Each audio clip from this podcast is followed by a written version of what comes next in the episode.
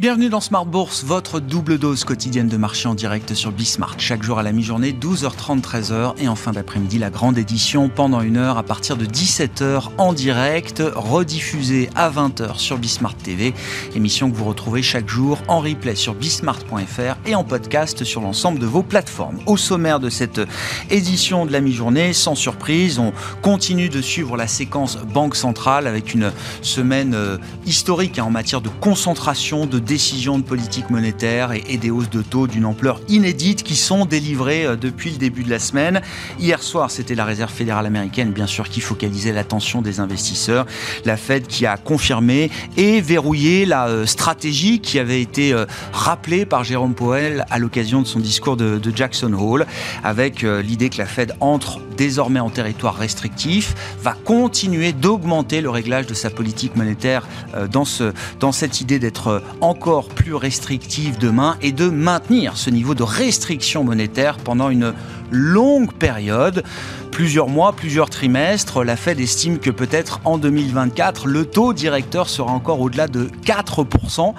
C'est un sujet de discussion évidemment pour euh, les marchés, mais de ce point de vue-là, la, Réserve fédérale américaine et Jérôme Powell n'a pas changé son discours d'un iota par rapport à, sa précédente euh, prise de parole. Fin juin, la Fed qui domine évidemment euh, les autres banques centrales avec la force du dollar qui oblige les autres banques centrales évidemment à suivre le, le mouvement dans la mesure du possible. On a vu la Banque nationale suisse ce matin qui se cale sur le rythme de la Banque centrale européenne. La BNS, après une première hausse de taux de 50 points de base, a délivré une hausse de 75 points de base ce matin pour sortir à son tour des taux directeurs négatifs. Les taux directeurs, le taux directeur principal de la BNS est aujourd'hui à 0,50% et la BNS qui laisse ainsi la Banque du Japon désormais seule dans cet ancien monde des taux négatifs. La Banque centrale du Japon se réunissait également euh, ce matin, n'a pas changé le réglage de sa politique monétaire ni sa communication. Néanmoins, la faiblesse du yen est devenue un sujet prioritaire, semble-t-il, pour les autorités japonaises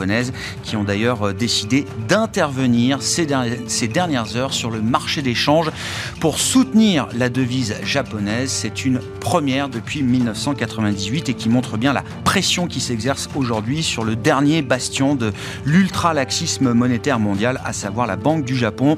Nous discuterons de ces sujets dans un instant avec euh, Alexandre Tavadi chez Pictet Wealth Management et puis euh, nous parlerons investissement hein, dans cette ambiance de, de pessimisme très consensuel euh, il faut le dire, envahissant. Quelles sont les décisions à prendre ou à ne pas prendre en matière d'investissement et d'investissement action? Franklin Pichard sera avec nous en plateau pendant cette demi-heure, le directeur général de Kipling Finance.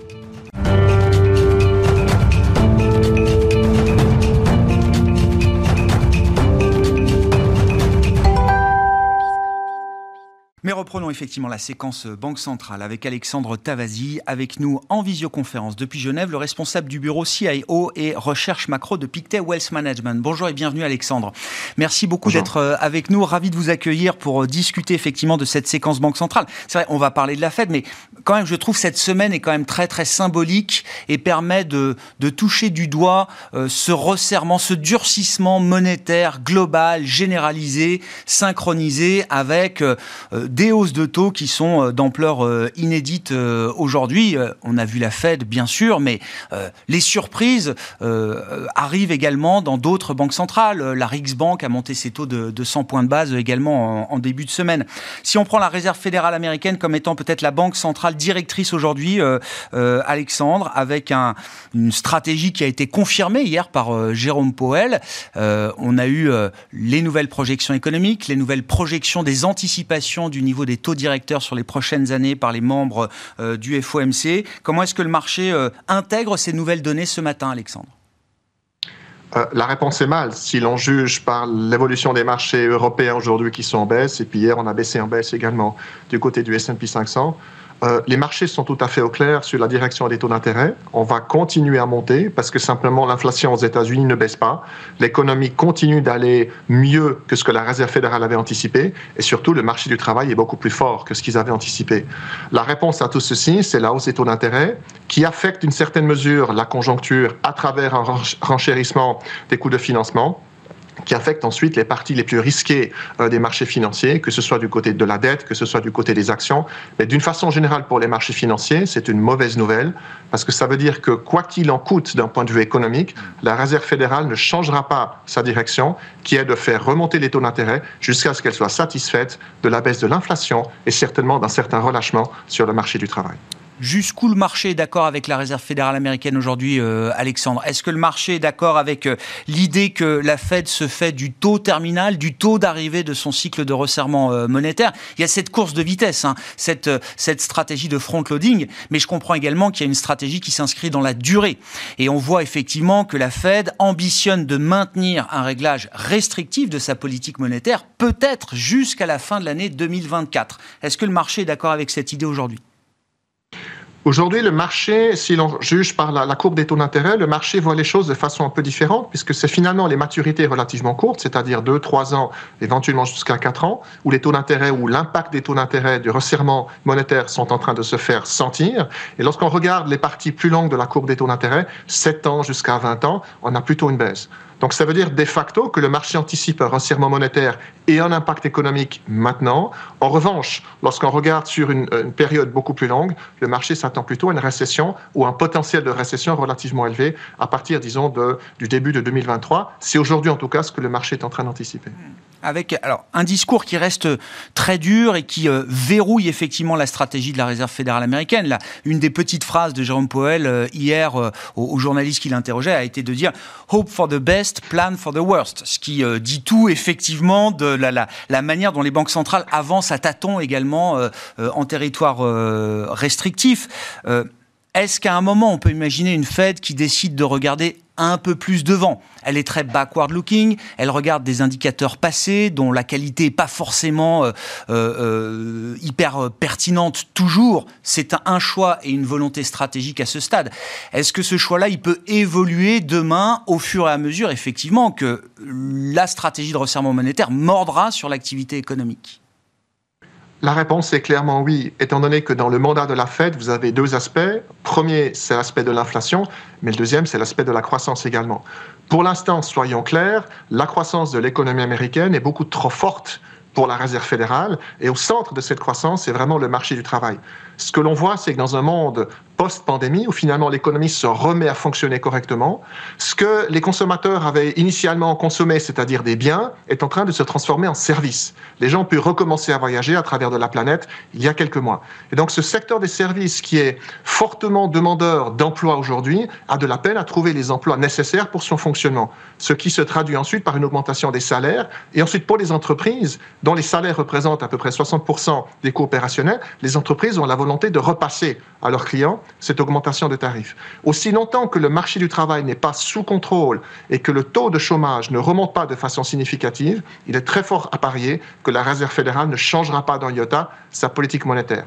Ça veut dire également que le jour où le taux de chômage augmente et arrive à un certain niveau auquel, à partir duquel la Fed serait satisfaite, la Fed a, à partir de ce moment-là, les moyens de dire je m'arrête là, j'ai achevé mon objectif de politique monétaire, et je peux garder les taux d'intérêt là où ils sont aujourd'hui. Cette euh, stratégie de la Réserve fédérale américaine, évidemment, elle a un impact sur euh, le reste des banques centrales, euh, des économies développées et émergentes, d'ailleurs, Alexandre. Dans quelle mesure les, les, décisions prises par les autres banques centrales aujourd'hui sont soumise d'une certaine manière à la, à la voie qui, que trace la réserve fédérale américaine. Chaque banque centrale trouve des raisons naturelles, domestiques, politiques, évidemment, de remonter ses taux, de sortir des taux négatifs pour les banques centrales euh, en Europe, euh, par exemple. Mais dans quelle mesure les décisions prises et la, la, manière dont on calibre le chemin de hausse de taux, dans quelle mesure ces décisions sont, sont soumises ou non à, à celles de la réserve fédérale américaine? Elles suivent exactement le même chemin, mais pour des raisons différentes. C'est-à-dire qu'en Europe, nous avons les mêmes problèmes qu'aux États-Unis, qui sont des problèmes d'inflation, mais la source de l'inflation est complètement différente. En Europe, l'inflation est subie par une augmentation des prix de l'énergie, étant donné la réduction de la fourniture en gaz notamment de la part de la Russie à l'ensemble des pays européens. Et donc, le problème n'est pas un problème de demande trop forte dans l'économie, c'est un problème d'offre, puisque l'offre est en train de se raréfier, qui renchérit le prix de l'énergie, qui affecte ainsi toutes les entreprises. Donc on n'a pas une situation du marché du travail qui est la même, mais on a une situation de coût qui est la même avec un effet différent. Et donc, Pour la BCE aujourd'hui, la décision d'essayer de ralentir la demande jusqu'à ce que l'inflation soit également sous contrôle est un autre problème. C'est-à-dire qu'on n'a pas de maîtrise sur les prix de l'énergie. En revanche, l'augmentation des prix énergétiques a un effet récessif, étant donné que beaucoup d'entreprises perdent en compétitivité. Certaines d'entre elles ont d'ailleurs fermé. Donc, on suit la même direction parce qu'on a également un problème d'inflation, mais la source de cette inflation est complètement différente par rapport à ce que l'on voit aux États-Unis.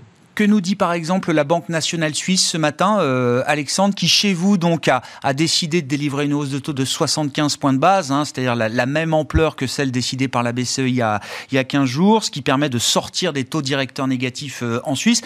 Quel est le message de la BNS pour la suite aujourd'hui, Alexandre? Le message, c'est on fait 75 points de base aujourd'hui. On ne s'interdit pas de faire une réunion intermédiaire puisque leur prochaine réunion officielle est au mois de décembre. Donc le marché anticipait 100 points de base en se disant ils vont monter plus rapidement maintenant, étant donné qu'ils n'ont pas d'autres occasions avant la fin de l'année de se réunir, la BNS a décidé de dire je fais 65 points de base aujourd'hui, je regarde l'effet sur l'économie et surtout je me donne le temps de pouvoir mesurer l'impact de ma décision sur l'ensemble de l'économie et je réajusterai éventuellement en temps voulu, c'est-à-dire entre maintenant et la fin de cette année. Je le disais en introduction, donc la BNS qui laisse désormais seule la Banque du Japon dans l'ancien monde des taux euh, négatifs. Euh, combien de temps la, Banque centrale du Japon peut-elle encore euh, tenir ce, ce réglage ultra accommodant de sa politique monétaire? La communication a assez peu évolué. Alors il y a la question du yen qui doit être traitée.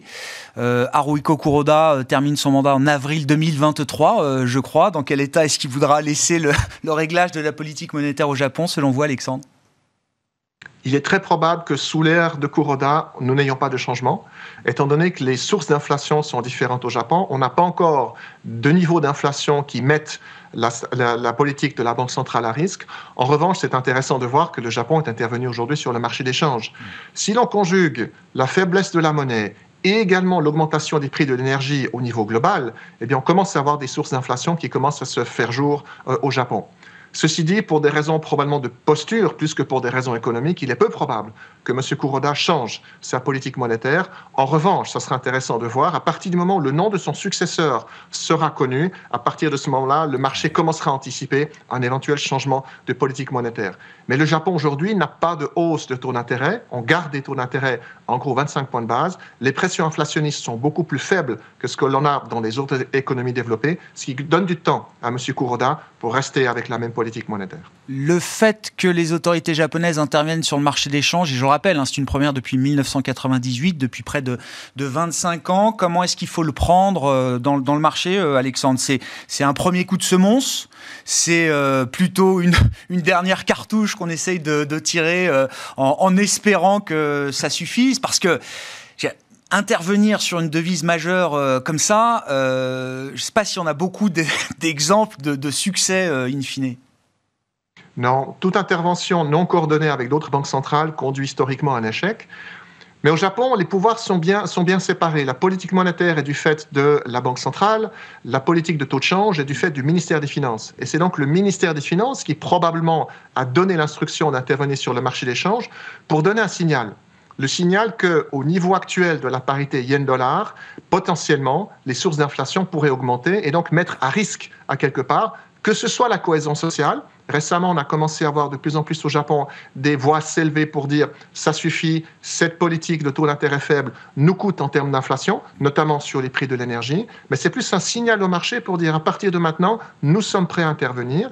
Et donc, dans ce sens-là, ce que cherchent à faire, c'est donc de limiter l'anticipation du marché, puisque le marché simplement joue l'augmentation des taux d'intérêt aux États-Unis avec le fait qu'au Japon, ça ne bouge pas, et donc une sortie éventuelle de capitaux pour des raisons de rémunération plus intéressantes aux États-Unis que ce que l'on obtient au Japon.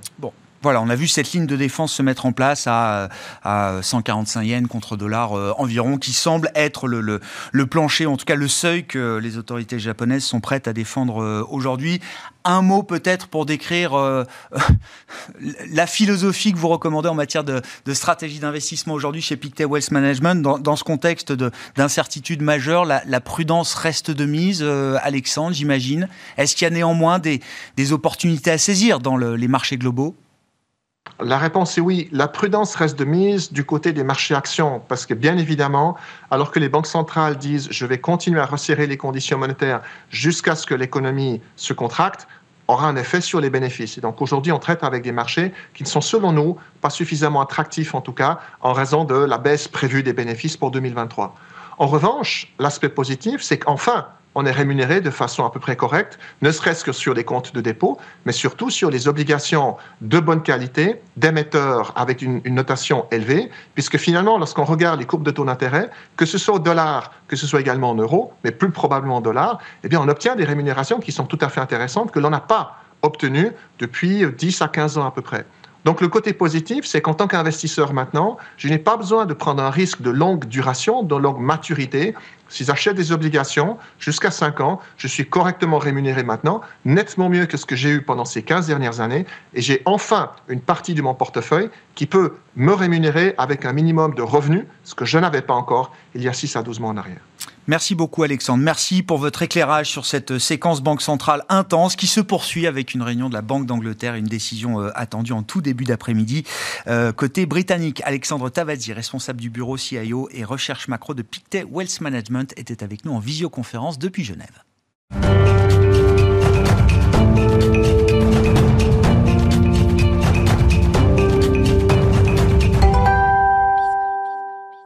Poursuivons cette discussion avec euh, Franklin Pichard, avec moi en plateau, directeur général de Kipling Finance. Bonjour et bienvenue euh, Franklin. Bonjour Grégoire. point tous les 15 jours euh, avec vous.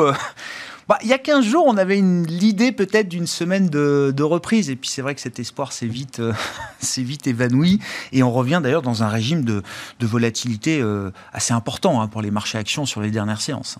Oui, euh, volatilité importante et pourtant volume relativement faible. Hein. Il s'échange bah, plus de 2 milliards, 2 milliards 4 sur Paris, mais on est loin des, rythmes normaux. Alors volatilité, effectivement, quand on a eu les 4 sorcières ou quand on a des séances un peu exceptionnelles, Là, oui, on a du volume et on a une vraie volatilité.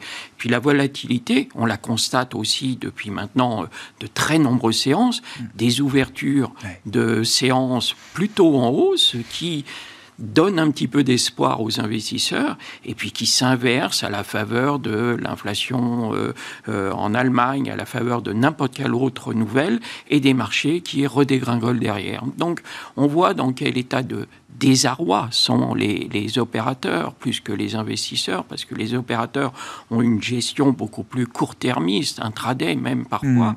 Et dans ce cadre-là, on voit qu'ils roulent des positions, qui retournent leurs positions euh, au fil des heures et au fil des informations. Donc derrière, pour nous qui sommes des investisseurs finaux euh, pour le compte de nos clients, c'était extrêmement difficile et on est mm. obligé d'être très très prudent. J'entendais un, instant votre, votre interlocuteur nous aussi, euh, lui peut se le permettre, aller sur les marchés obligataires comme il le fait avec des rendements, on piste, on traque ses obligations. Mm, mm, mm. Mais nous, pour le compte de particulier, c'est excessivement difficile ah d'obtenir ce papier. On essaie de se placer et ça cote un centime au-dessus pour pas qu'on les ait. Euh, et c'est vrai que dans l'absolu, vous avez des papiers à échéance 2025 et vous pouvez avoir du 4-5% euh, pour même pas 2025, 2023. 3, 24 pour certaines. Donc sur des échéances très courtes où vous serez remboursé le nominal, vous achetez en dessous du père, vous pouvez avoir l'espoir de. Sauf que le particulier qui entend ces propos et qui va vouloir le faire, c'est un marché plus professionnel auquel nous, euh, pour le compte des particuliers, on a beaucoup de mal à avoir euh, cette. Oui, non, mais c'est un point très intéressant. Il y a des barrières à l'entrée. Alors, euh, sur les actions, effectivement, on peut même fractionner aujourd'hui l'achat d'actions. Donc, c'est vraiment accessible dès le premier euro, d'une certaine manière. pour le marché obligataire, alors, sauf à passer par des fonds obligataires, où là, on achète les parts du fonds, etc. Mais faire du bond picking quand on est particulier, ou pour le compte d'un particulier, c'est très très euh, compliqué. C'est un marché plus difficilement accessible, avec des tailles aussi peut-être plus importante, enfin qui demande d'avoir quand même euh, euh, parfois plusieurs euh, dizaines de milliers d'euros à mettre pour acheter ah un bout d'une souche d'émetteur. Oui, en 20 ans, on est passé de souches qui étaient de 5 000 francs à aujourd'hui 100 000 euros. Oui, c'est ça, voilà, c'est 100 000 euros. Ça, c'est à peu près l'ordre de grandeur. Et puis, l'autre élément, c'est que si vous arrivez pour quelques clients et que vous voulez pour un million ou un million et demi ou deux millions d'une obligation, on va vous rire au nez, vous bah allez être mal servi, eh on ne va pas vous les donner, parce qu'en face, vous avez ce que ah vous venez de dire, des fonds, des banquiers, des professionnels qui vont arriver avec des dizaines de millions d'euros, donc euh, ou de devises, de francs suisses, peu importe. Mais c'est vrai que euh, ce serait formidable. Eh mais, non, mais c'est un point clé. Dans, dans, ce moment où les produits de taux et les produits obligataires redeviennent intéressants, justement, c'est ce que tous les professionnels disent ben, le particulier, lui, il est peut-être un peu sur le bord de la route de ce point de vue-là. Exactement. Il a du mal à se positionner. Vous savez, c'est euh, le fameux euh, acronyme, euh, le fameux TINA dont on reparle un peu ces jours, mm. où il n'y a rien d'autre à faire et on va sur les actions. Là, on se disait, eh il y a peut-être eh si autre eh chose à faire, aller sur les obligations. Et puis finalement, c'est un autre acronyme qui l'emporte en ce moment. c'est on a peur et on, reste à l'écart hmm. et, on vend. Voilà, c'est la complexité du moment un petit peu pour gérer euh, à court terme et au quotidien. Ça veut dire qu'effectivement, alors si euh, on se cantonne au, marché action, euh, aujourd'hui, la meilleure, la meilleure décision à prendre, c'est de, de, ne pas prendre de décision, euh, Franklin Ou en tout cas, il faut déjà avoir, euh, j'imagine, euh, concentré son portefeuille, alléger les poches de risque les plus spéculatives.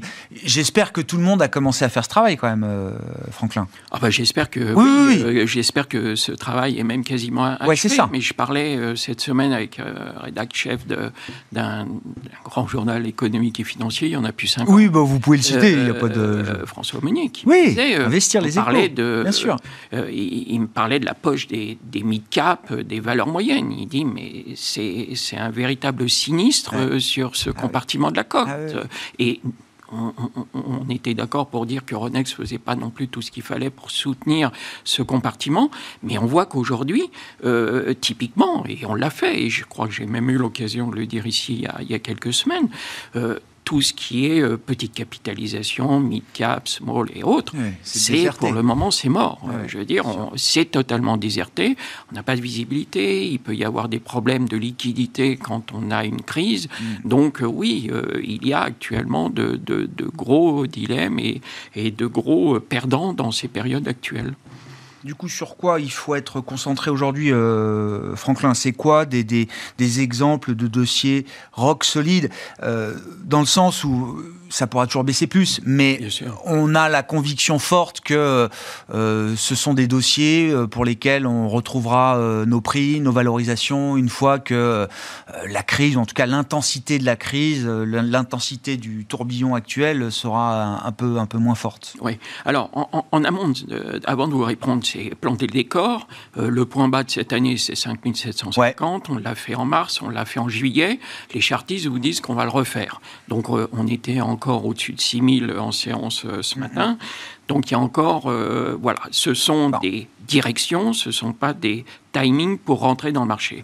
Mais il y a, il y a des très belles nouvelles, il se passe de très belles choses. On a eu cette semaine euh, la Française des Jeux qui rachète euh, The Turf. Ouais. Euh, c'est quelque chose qu'on attendait parce que le groupe était trop monoproduit, trop axé, et s'ouvrir sur le deuxième opérateur en France, sur le PMU, derrière le PMU, sur les courses hippiques, c'est quand même un bon point. Le titre avait bien, bien, bien corrigé sur ses plus hauts. Donc c'est quelque chose qu'on va regarder un moment. Et puis il y a d'autres opérations. Quand on regarde l'opération que Schneider vient de lancer sur Aveva, euh, où ils ont racheté 40,84% du capital qu'ils ne détenaient pas. Valeur euh, de, l'entreprise aujourd'hui, c'est plus de 10 milliards d'euros.